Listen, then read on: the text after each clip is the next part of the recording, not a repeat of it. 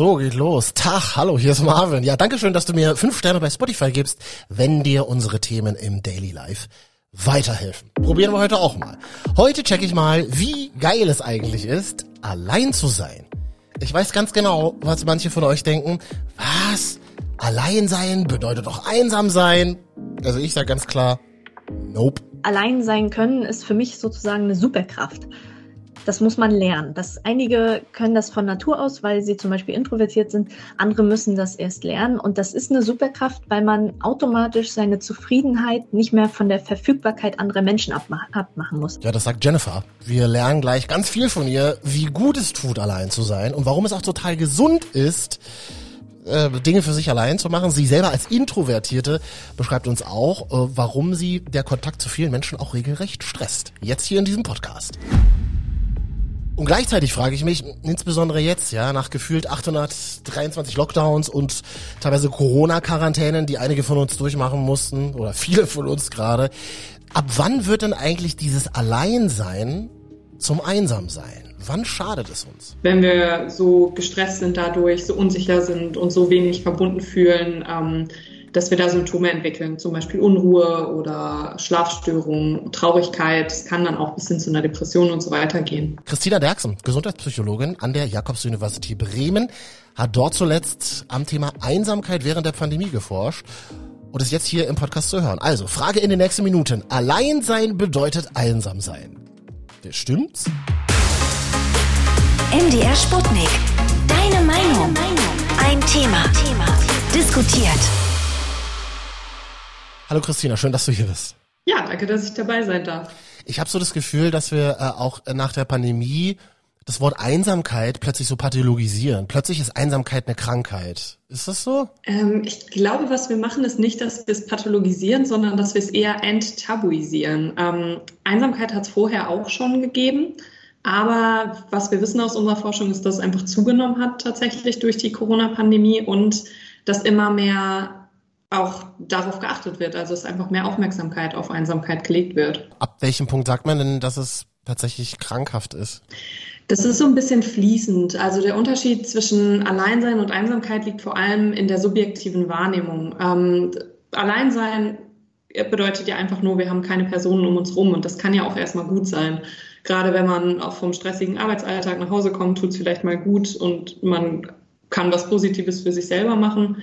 Ähm, wenn man darunter aber anfängt zu leiden, also man spürt, ähm, dass vielleicht was fehlt, dass man weniger bedeutungsvolle Kontakte und so weiter hat, dann spricht man von Einsamkeit. Und kranker wird das Ganze dann, wenn es wirklich Auswirkungen auf die Gesundheit hat. Also wenn wir so gestresst sind dadurch, so unsicher sind und so wenig verbunden fühlen, ähm, dass wir da Symptome entwickeln, zum Beispiel Unruhe oder Schlafstörungen, Traurigkeit. Es kann dann auch bis hin zu einer Depression und so weiter gehen. Was wir meistens machen, ist ähm, wirklich nur nach diesem Gefühl Einsamkeit fragen. Also an wie vielen Tagen in der letzten Woche hat sich jemand eigentlich einsam gefühlt oder an welchen Tagen hat es auch wehgetan, alleine zu sein. Das sind so ganz typische Fragen. Und wenn das mehr ist als so an ein, zwei Tagen der Woche, dann gehen wir schon davon aus, dass es irgendwie behandelt werden müsste.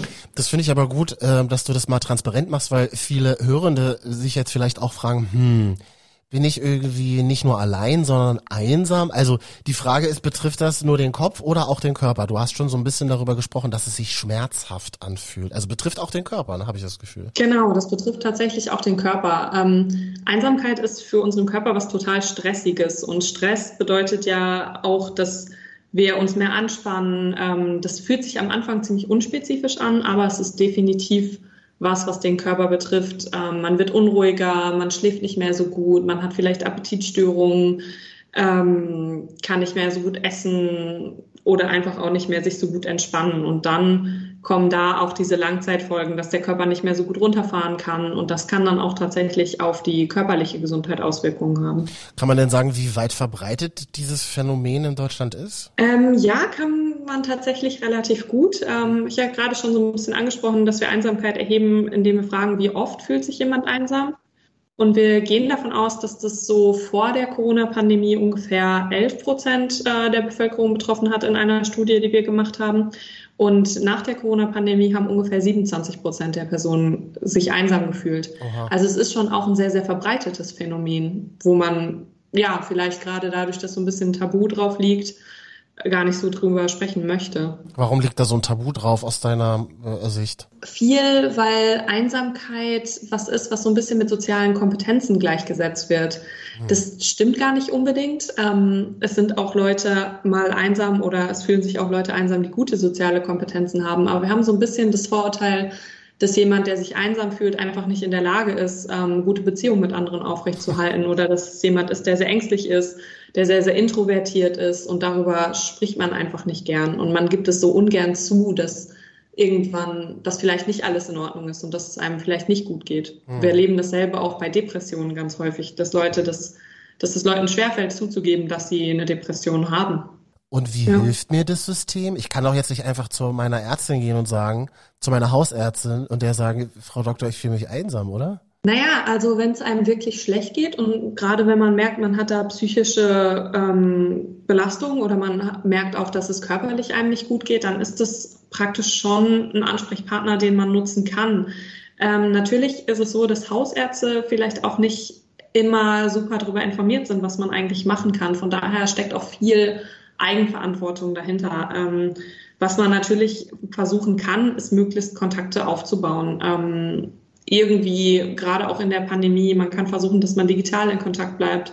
Was auch gut helfen kann, ist, dass man einfach mal einen Telefonhörer in die Hand nimmt und mal sein Kontaktbuch durchforstet, wen kann ich eigentlich nochmal anrufen, ah, mit wem kann ich mich auch darüber unterhalten. Generation WhatsApp denkt sich so, was, fuck, telefonieren, nein, bitte nicht. Ich glaube, ja, wir, haben, wir haben auch voll verlernt zu telefonieren, das ist total verrückt. Ne? Man verlernt es auch total, genau. Ähm, ja, wenn man WhatsApp-Gruppen hat, ähm, ist es natürlich auch eine Möglichkeit, dass man da mal reinschreibt. Das ist jetzt mhm. erstmal ein sehr, sehr oberflächlicher Kontakt, den man da hat. Ähm, aber vielleicht kann man sich dann doch mal ein bisschen selber überreden, äh, dass man fragt, kann man vielleicht mal mit jemandem spazieren gehen draußen oder gibt es vielleicht mal was, was man zusammen machen kann, wo man vielleicht auch mal skypen kann, digitale Medien nutzen kann, ähm, gerade wenn es einfach vielleicht nur beim Abendessen ist. Wenn man dann alleine wohnt, ist gerade bei jüngeren Leuten viel das Problem, ähm, ja, dass man dann vielleicht mit jemandem mal skypt oder so der dann auch ist, dann ist man zumindest mal nicht alleine. Ich finde mich da so ein bisschen wieder in dieser Beschreibung äh, auch so als Single-Mann in der Großstadt. Mhm. Mm, ist das quasi äh, eigentlich nur unser Problem? Ja, ich bin halt Single und ich lebe halt in der Großstadt. Äh, Pech gehabt? Nee, also ähm, genau, ich weiß, was du meinst. Äh, das ist aber nicht so, dass nur du dafür verantwortlich bist. Ähm, wie gesagt, wir haben ja gemerkt, dass das in der Corona-Pandemie deutlich mehr Leute auch betrifft. Also wir haben ähm, eine Studie gemacht, da haben wir praktisch vor der Corona-Pandemie hatten wir schon erhoben, wie viele Leute sich einsam fühlen und auch dann während der Corona-Pandemie.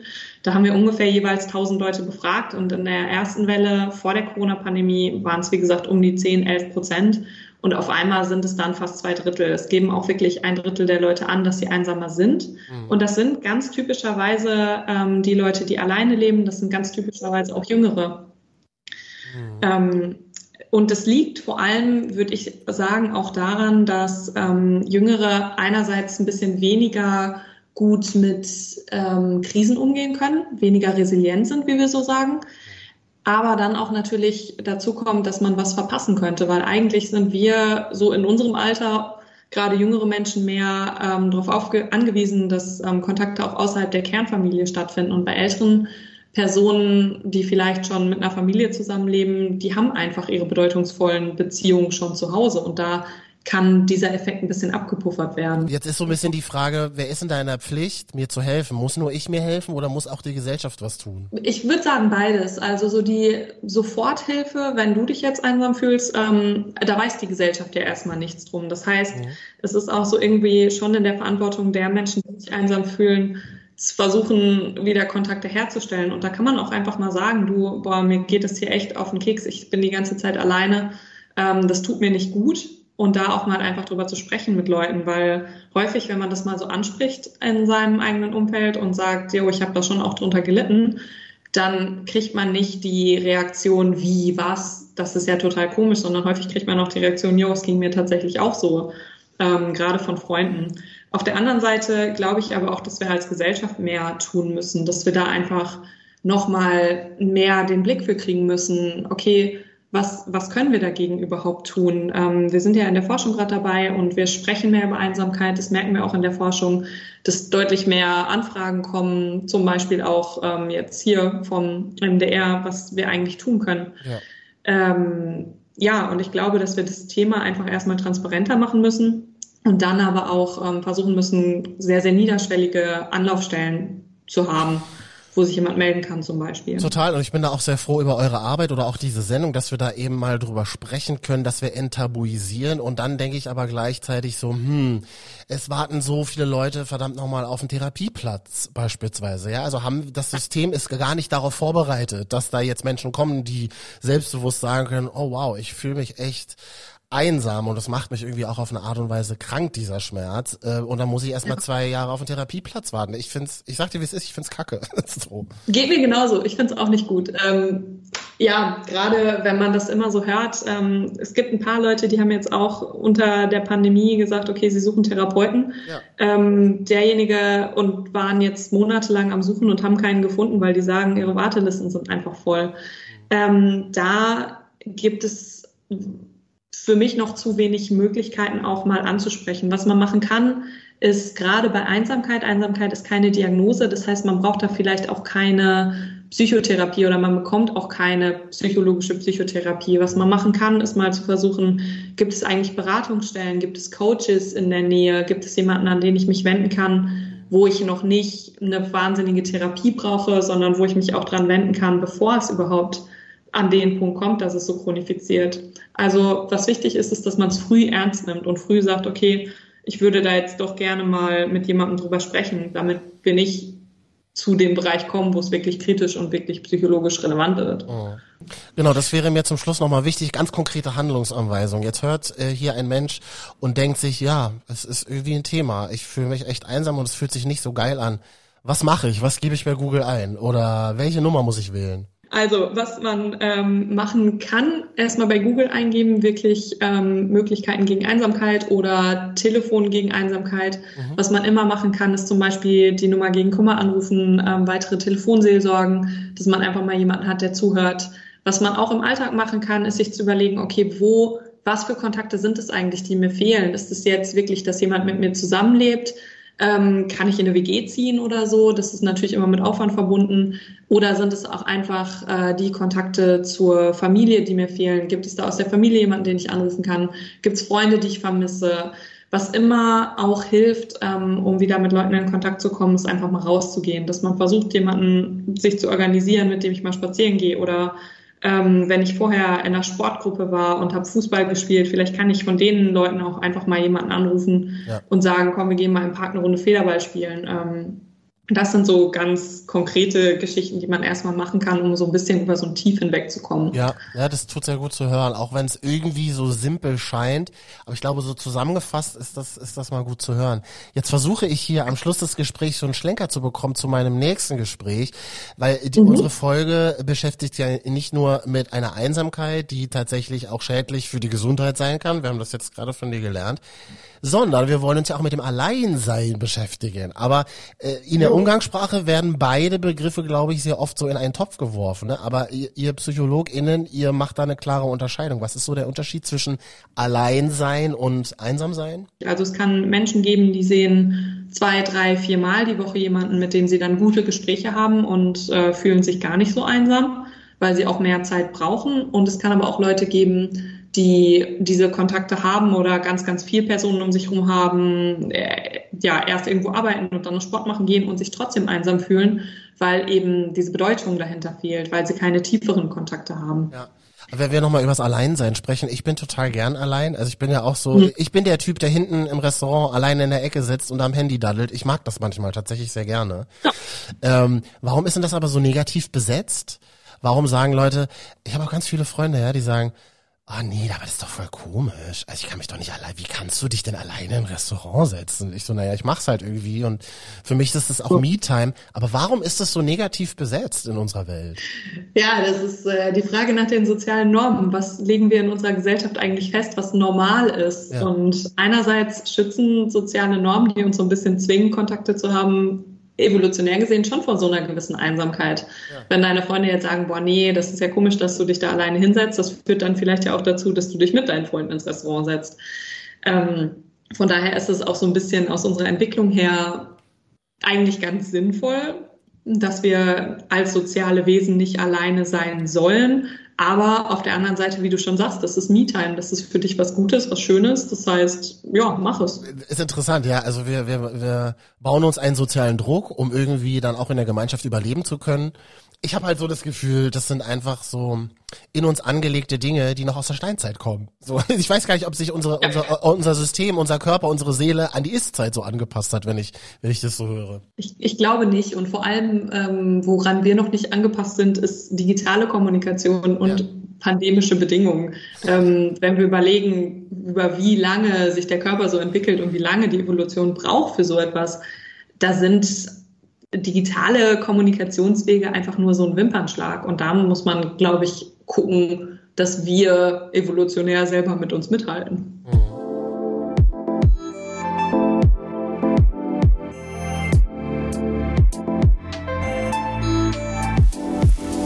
Sprechen jetzt mit äh, Jenny, die sich ganz bewusst entscheidet, äh, viel allein zu sein. Warum, hören wir im nächsten Gespräch. Und ich sag mal äh, Dankeschön an Christina, unsere Gesundheitspsychologin, wissenschaftliche Mitarbeiterin und Doktorandin an der Jakobs University Bremen. Äh, vielen Dank für viele spannende Punkte. Ja, herzlichen Dank für das Gespräch. Hat Spaß gemacht. Hallo Jennifer, jetzt geht's los. Ich grüße dich. Hi. Jennifer, äh, du schreibst ja selber, du bist introvertiert und stehst dazu. Du gehörst so zu den Menschen unter uns, die oft lieber allein als unter Leuten ihre Zeit verbringen. Du verdienst dein Geld als freiberufliche Texterin und betreibst nebenbei, und so haben wir dich auch gefunden, seit äh, Juni 2019 einen eigenen Blog. Wanderlust Introvert. Wanderlust Introvert. Ich spreche mal auf Deutsch aus, dass man es auch leichter findet im Netz. Und da schreibst du eben regelmäßig Texte, ne, um anderen Introvertierten zu helfen, ihnen eine Stimme zu geben, aber eben auch mal um Vorurteile abzubauen bei uns Extrovertierten, würde ich mal sagen. Äh, ich freue mich sehr, dass es klappt und äh, frage mich zuallererst, was bedeutet das introvertiert sein? Ja, introvertiert sein hat viele Vorurteile, weil es schwer zu greifen ist tatsächlich, weil man kann nicht einfach sagen, man findet dafür ein Synonym, Synonym oder so, sondern es ist wirklich eine komplett andere, man sagt eigentlich ein anderes Temperament. Viele sprechen auch von Persönlichkeit, aber man hat vom Prinzip her ein anderes Temperament als Extrovertierte. Das liegt ganz einfach daran, dass Introvertierte Eindrücke, Sinneseindrücke aller Art anders filtern als Extrovertierte. Das bedeutet, um ein ideales Stimulationsniveau, sagt man da in Fachkreisen, zu erreichen, mhm. das geht halt bei Introvertierten sehr viel schneller, weil mit jemandem zu sprechen, unter Menschen zu sein, das sind extrem viele Eindrücke und das überfordert uns relativ schnell, während Extrovertierte davon sozusagen leben und wirklich viel Stimulation brauchen, um sich wohlzufühlen. Das heißt ganz konkret im Beispiel Office-Situation auf Arbeit. Viele Menschen sitzen, wenn mal keine Pandemie ist, zusammen. Menschen sprechen durcheinander. Man wird von verschiedenen Menschen ständig angesprochen. Das powert dich total aus, oder wie muss ich mir das vorstellen? Genau, das ist dann halt für mich im Vergleich zu einem extrovertierten Menschen sehr viel anstrengender. Man muss da aber so ein kleines Sternchen ransetzen, weil es natürlich nicht so ist, dass Introvertierte in solchen Situationen überhaupt nicht klarkommen würden. Also dann spricht man eher von sozialen Ängsten oder Sozialphobien. Für Introvertierte ist es einfach so, dass sie dadurch mehr Energie verlieren und an einem anderen Punkt wieder eine Situation brauchen, wo sie dann für sich sind, wo sie ruhig sind und dann tanken sie ihre Energietanks sozusagen wieder auf. Aber es ist durchaus so, dass Introvertierte in solchen Situationen auch selbstbewusst auftreten können, ihren Job gut machen etc. Also es ist nicht so, dass wir da nicht sein könnten. Es ist nur für uns ein anderes Anforderungsniveau als für einen Extrovertierten. Aber das heißt, du hast da ganz gute Überbrückungen gefunden, ja, und passt dich dann sozusagen auch an die soziale Norm an und führst eben Gespräche und bist präsent und kannst eben auch reagieren. Genau, also das müssen Introvertierte für sich eben herausfinden, weil letztendlich ist es ja auch kein Schwarz-Weiß-Ding. Es ist nicht so, dass man jetzt 100% introvertiert oder extrovertiert ist, sondern man begreift das schon eher als Spektrum. Und dann ist es halt so, manche Menschen können acht Stunden am Tag unter, also auf Arbeit zum Beispiel unter Menschen sein und müssen dann danach sich einfach entspannen. Dann gibt es aber auch wieder Introvertierte, die sagen, ich brauche schon zwischendurch mal wieder eine Pause. So die Mittagspause verbringen sie dann zum Beispiel alleine mit Spazierengehen oder so. Ja. Also da muss jeder so seinen Weg finden. Wie machst denn du das? Also wie, wie tankst du dann Kraft? Na, ich habe mir letztendlich einen Berufsweg gesucht, bei dem es super ideal ist, weil mein Berufsalltag ist weitestgehend eine einsame, alleine, alleine, alleinige Tätigkeit sozusagen. Mhm. Das heißt, ich habe eine Idealsituation geschaffen, in der es jetzt für mich so ist, dass jeder Sozialkontakt, den ich habe, eigentlich eine bewusste Entscheidung ist. Das heißt, wenn ich Freunde treffe, Familie treffe, auch mal zu einem Konzert gehe, wenn es irgendwann wieder möglich ist oder ins Kino gehe. Das sind immer bewusste Entscheidungen, dass ich mich da in eine soziale Situation begebe. Und da habe ich dann eben auch 100 Prozent Energie, weil ich diese Energie nicht auf Arbeit verliere. Wenn ich in einem Büro arbeiten würde, hätte ich das Problem, wenn ich danach nach Hause komme, müsste ich mich extrem entspannen erstmal. Und das ist der Weg, den ich gewählt habe und der ist für mich ziemlich ideal. Wann kommt man denn darauf, dass das völlig okay so ist? Ich stelle mir das anstrengend vor, wenn man das nicht so konkret benennen kann mit diesem Wort. Ich bin Intro, eine Introvertierte dass man da ziemliches Chaos auch in sich hat, oder? Ja, das dauert auf jeden Fall eine ganze Weile, bis man das durchschaut hat und eben auch wirklich die persönliche Einschätzung davor genommen hat, wie stark das für einen ist, ob noch andere Sachen mit reinspielen. Zum Beispiel gibt es Introvertierte, die sind zusätzlich auch noch schüchtern. Da ist dann natürlich das Problem, dass es noch anstrengender für sie ist, unter Menschen zu gehen, weil sie häufig Ablehnung erwarten. Mhm. Und dann gibt es aber auch wieder Introvertierte. Ich zum Beispiel ähm, würde mich absolut nicht als schüchtern bezeichnen. Das heißt, dieses Problem habe ich nicht. Und da muss man durch ganz viel durcharbeiten und das kostet die meisten Menschen auch viele Jahre. Also unter meinen Lesern sind sehr viele Menschen 40, 50, sogar 60 plus, die sich dann an mich wenden und sagen, boah, ich habe mein ganzes Leben irgendwie nach den Standards der Extrovertierten gelebt ja. und habe jetzt erst verstanden, dass ich, dass ich eigentlich ganz andere Anforderungen an mich selbst stellen sollte und dass ich so viel besser leben kann. Also das ist ein langer Prozess, ja. aber es ist auch unglaublich befreiend. Wir haben das auch von unserer Psychologin vorhin im Gespräch gelernt, dass eben unsere Gesellschaft ja auch darauf programmiert ist, ja, dass wir alles in der Gemeinschaft machen, dass das aber eben auch aus der Steinzeit so ein bisschen kommt, dass wir sehr gut allein sein können können, aber das lerne ich jetzt auch gerade bei dir. Man muss es für sich selbst realisieren, definieren können und dann eben auch kommunizieren. Und das stelle ich mir wahnsinnig schwierig vor. Ja, wie sagst du den Menschen, die sagen, ey, wollen wir uns treffen?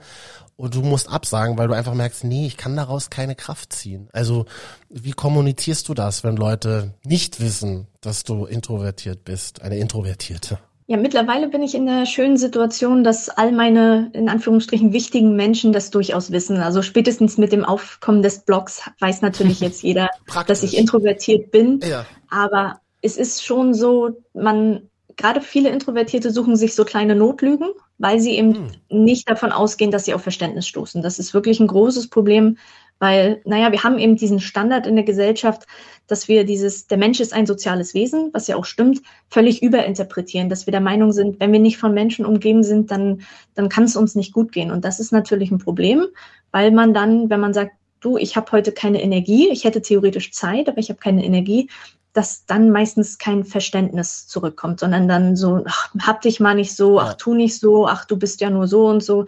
Das ist halt ein Problem. Aber wenn man lernt, das zu kommunizieren, indem man es eben wirklich vielleicht auch mit dem ein oder anderen wissenschaftlichen Fakt erklärt, dann ist es schon so, dass man merkt, dass die Leute das auch nach und nach verstehen. Und wenn sie es nicht tun, bin ich persönlich der Meinung, dass man von diesen Menschen vielleicht auch Abstand nehmen muss, weil letztendlich erklärt man ja, ich bin introvertiert, manchmal kann ich nicht anders, mein Wohlbefinden leidet darunter, wenn ich mich in eine soziale Situation zwänge. Und wer das nicht versteht, der respektiert ja eigentlich die eigene Persönlichkeit nicht so richtig. Ja, guter Punkt. Aber was sind das so für Notlügen, die man, die du vielleicht am Anfang auch oft verwendet hast? Ja, im Normalfall mit irgendwie, ich bin beschäftigt, weil irgendwas ist mit Arbeit. Also ja, ja oder zum, in Studienzeiten war es dann eben auch, ach nee, ich muss noch hier den Text lesen oder sonst was. Also man schiebt diese akzeptierten Ausreden sozusagen vor, weil, ach, wenn man irgendwas mit Arbeit oder mit Uni oder mit Schule oder so zu tun hat, dann ist das ja im Normalfall so. Das versteht ja jeder, weil jeder hat Arbeits-, Uni oder Schulstress. Nur es versteht halt nicht jeder, wie es ist, introvertiert zu sein und sozialen Stress zu haben. Gibt so generell so Klischees, die du immer wieder hörst? Also das größte Vorurteil oder das größte Klischee ist definitiv, dass man introvertiert und schüchtern als Synonyme verwenden könnte. Was auch daran liegt, dass es teilweise in Online-Lexika so gemacht wird. Und dadurch glauben die Menschen halt, dass Introversion geheilt in Anführungsstrichen werden könnte, indem man einfach ein bisschen selbstbewusster ist. Und so funktioniert es halt nicht, weil mhm Introversion ist kein Mangelzustand. Das müssen die Menschen halt äh, verstehen. Das nicht, das schadet uns grundsätzlich nicht, dass wir introvertiert sind. Da kommen viele tolle Sachen mit, wenn man introvertiert ist. Und dann eben zu behaupten, dass, dass uns was fehlen würde, dass wir irgendwie defekt wären in irgendeiner Art und Weise, das ist wirklich ein sehr typisches Klischee. Und dann, dass wir angeblich Menschen hassen würden. Dann ist ganz oft so, ach, du willst dich nicht mit uns treffen, das heißt, du bist ja Misanthrop. Und das, ja. das, das stimmt halt nicht. Also ganz im Gegenteil eigentlich sogar. Für Introvertierte ist es häufig sehr viel schöner, qualitativ hochwertige Kontakte zu haben. Das heißt, zwei sehr gute Freunde zu haben, mit denen man sich nicht unbedingt jede Woche trifft, aber schon irgendwie von Zeit zu Zeit, kann sehr viel erfüllender sein, als wenn man irgendwie 20 Leute hat, die man jeden Freitag unbedingt zum Feiern treffen muss. Mhm. Also wir, wir mögen schon Menschen, aber es ist halt nicht auf die gleiche Art und Weise, wie es bei Extrovertierten ist, die davon wirklich selbst aus Smalltalk eben Energie ziehen können. Für uns ist Smalltalk total furchtbar und da, ja, das ist eben ein sehr kompliziertes Thema und deswegen gibt es da immer noch die Vorurteile, dass wir zu schüchtern wären, dass uns was fehlen würde oder eben, dass wir Menschen einfach hassen würden und das ist Quatsch. Das finde ich aber total interessant, so diese Daily Life Situation. Das kennen, kennen ja viele von uns, die sagen, nach der Arbeit, mich entspannt das total, wenn ich irgendwie noch drei Stunden äh, mit Kollegen auf dem Drink rumsitze Witze und dünnes Laber, das finde ich total toll. Und dann gibt es eben Menschen, die sagen, mich powert das aus. Und da scheinst du auch dazu zu gehören. Und dann frage ich mich, was ist denn für dich Me-Time? Was ist denn so für dich, was ist denn deine perfekte Situation, in der du am besten Kraft sammelst? Gute Frage. Da gibt es so viele verschiedene tatsächlich, weil das kann einfach sein, abends Netflix anzumachen und eine Serie zu gucken. Das kann aber auch sein, äh, spazieren zu gehen. Also für mich ist es zum Beispiel so, als Freiberufler bin ich ja unglaublich flexibel, was meine Zeit angeht. Und das ist für mich ein unglaublicher Luxus, jetzt, wenn's, wenn die Tage wieder länger werden, morgens sehr pünktlich aufzustehen, hier an den See zu gehen und den Sonnenaufgang zu sehen und wirklich diese Stille zu erleben. Das ist so ein Moment, da fühle ich mich total ruhig und gut und danach kann ich den Tag halt auch angehen. Aber letztendlich ist das für jeden Introvertierten anders. Also es gibt welche, die müssen lesen, es gibt welche, die müssen ein Nickerchen machen teilweise zwischendurch, um sich wieder aufzuladen. Ja. Und da muss halt jeder wirklich für sich was finden. Mhm. Ich finde es so toll, wie du da auch so selbstbewusst über dich sprechen kannst. Die Frage ist, hast du dir das so selber alles zusammen recherchiert, irgendwie die Jahre über, oder hast du dir Hilfe tatsächlich auch geholt? Das ist nämlich auch ein großer Punkt äh, in unserer Folge. So die Frage, ich merke, allein sein, einsam sein, ich, komme da irgendwie nicht mehr so weiter gedanklich und hol mir dann vielleicht auch ab einem bestimmten Punkt Hilfe. War das bei dir auch so? Bei mir persönlich war das nicht so, zumindest jetzt nicht im Sinne von, von einem Therapeuten oder so, obwohl ja. ich das für eine sehr gute Idee halte. Wenn man selber merkt, dass man damit Probleme hat, dann bin ich immer dafür, sich auch externe professionelle Hilfe zu holen. Professionell ist da die Betonung, weil es leider auch sehr viele Coaches gibt, die, ähm, naja, dann selber den Fehler machen zu sagen, äh, Introvertierte sind eigentlich nur schüchtern, da muss man sehr vorsichtig sein. Mhm. Für mich war es so, dass ich von zu Hause ausgezogen bin mit 19 und da dann so langsam gemerkt hatte, ich kann meinen Alltag genau so gestalten, wie ich möchte. Also es war eben nach der Schule, war im Studium, dann ist man ja ein bisschen freier und da habe ich gemerkt, Moment, so wie ich das vorher gemacht habe, passt das nicht. Ja. Und dann bin ich mit Anfang 20 auf das Buch Still von Susan Kane gestoßen. Okay. Und das ist ja im Wesentlichen, könnte man sagen, es ist lange Zeit so die Bibel der Introvertierten gewesen, ah. weil es das einzige vielverkaufte Buch zu dem Thema war. Und ich kenne so unglaublich viele Menschen, die das Buch gelesen haben und danach sich selbst verstanden haben. Und so war es bei mir halt auch, weil das Buch wirklich ähnlich wie mein Blog sagt, so wie du bist, das ist total in Ordnung. Und als das dann soweit war, habe ich mich weiter und weiter reingearbeitet und habe dann irgendwann festgestellt, dass der Anlaufpunkt, den ich gesucht habe im Internet, noch nicht so existiert. Also habe ich ihn selber geschaffen. Ich habe das ja vorhin so ein bisschen aus meinem Private Life erzählt. Ich entscheide mich ganz bewusst und sehr, sehr gerne dazu, Dinge allein zu machen, mich mal allein ins Restaurant zu setzen, in Ausstellung zu gehen, ähm, alleine zu verreisen. Absolutes Ding für mich.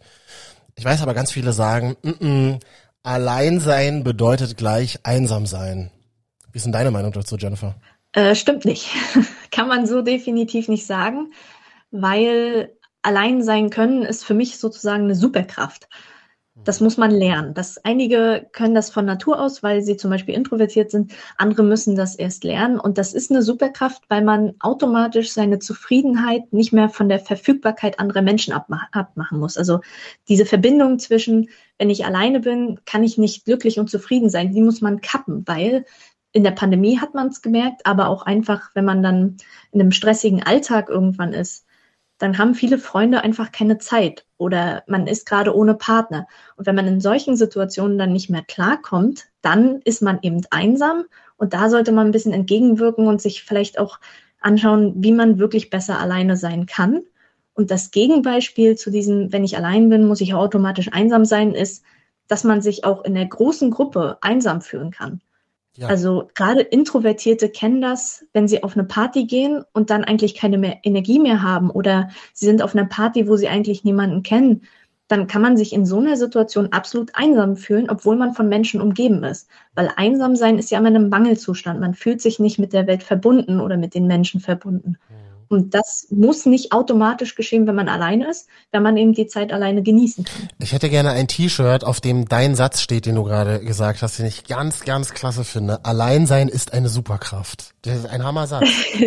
Wirklich, das ist ein Hammersatz. Und wir fragen uns eben in dieser Folge, ähm, auch für alle, die jetzt zuhören, ähm, und sich denken, stimmt, was Jennifer sagt, stimmt, aber irgendwie habe ich damit immer noch so Probleme. Also Kannst du vielleicht nochmal so ein, zwei Skills, kleine Übungen äh, sozusagen nennen, die man in seinem eigenen Daily Life durchführen kann, wie man eben das Alleinsein zu einer Superkraft trainieren kann? Ja, also zum einen würde ich sagen, wenn man damit bisher sehr große Probleme hat, dann sollte man auch langsam anfangen, sonst äh, überfordert man sich, glaube ich. Wenn man zum Beispiel jetzt sagt, ah, ich muss jetzt den ganzen, einen ganzen Tag unbedingt alleine sein, um mal zu gucken, ob ich es kann, würde ich nicht sagen, sondern wenn man aktuell so an dem Punkt ist, wo man nur so eine Stunde vorm ins Bett gehen mal alleine ist, dann sollte man eben gucken, dass man sich vielleicht mitten am Tag nochmal so ein Stündchen sucht, um zum Beispiel spazieren zu gehen. Also ich finde, spazieren gehen ist eine super Art und Weise, um das Alleinsein zu lernen, weil es auch körperlich ja sehr entspannend ist und weil der Geist dabei wandeln kann. Im Idealfall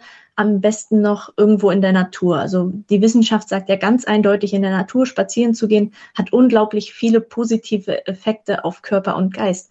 Und wenn man das dann lernt zu genießen, dann hat man ja schon mal, wenn man, sagen wir 30 Minuten, 30 Minuten in der Natur spazieren gehen, ohne mit jemandem zu sprechen, dann sind das eben schon mal 30 Minuten mehr, indem man gelernt hat, ach doch, es geht.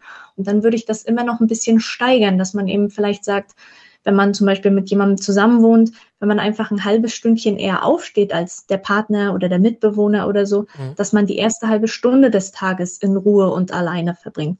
Also man sollte sich da Kleinigkeiten suchen oder kleine Momente suchen, indem man ein bisschen für sich ist und das dann vielleicht ein bisschen mehr steigern. Und mit der Zeit merkt man dann, dass es eben nicht mehr, es ist kein Mangelzustand mehr, sondern man denkt sich, ach, diese erste halbe Stunde, ohne dass man reden muss, ohne dass man sich irgendwie an eine Situation anpassen muss, die ist schon ganz angenehm. Also Schritt für Schritt würde ich auf jeden Fall empfehlen. Sehr schön. Es macht wirklich wahnsinnig Spaß, dir zuzuhören. Du hast all diese Gedanken auch in Buchstaben und Sätze gegossen. Man kann sie nachlesen auf deinem Blog Wanderlust. Introvert, Wanderlust, Introvert. Sagen wir wir coolen Menschen. Und ähm, ich habe jetzt tatsächlich Bock auf Alleinsein. Alleinsein ist eine Superkraft, Jenny, habe ich von dir gelernt. Ich danke dir sehr für das Gespräch und deine Zeit heute.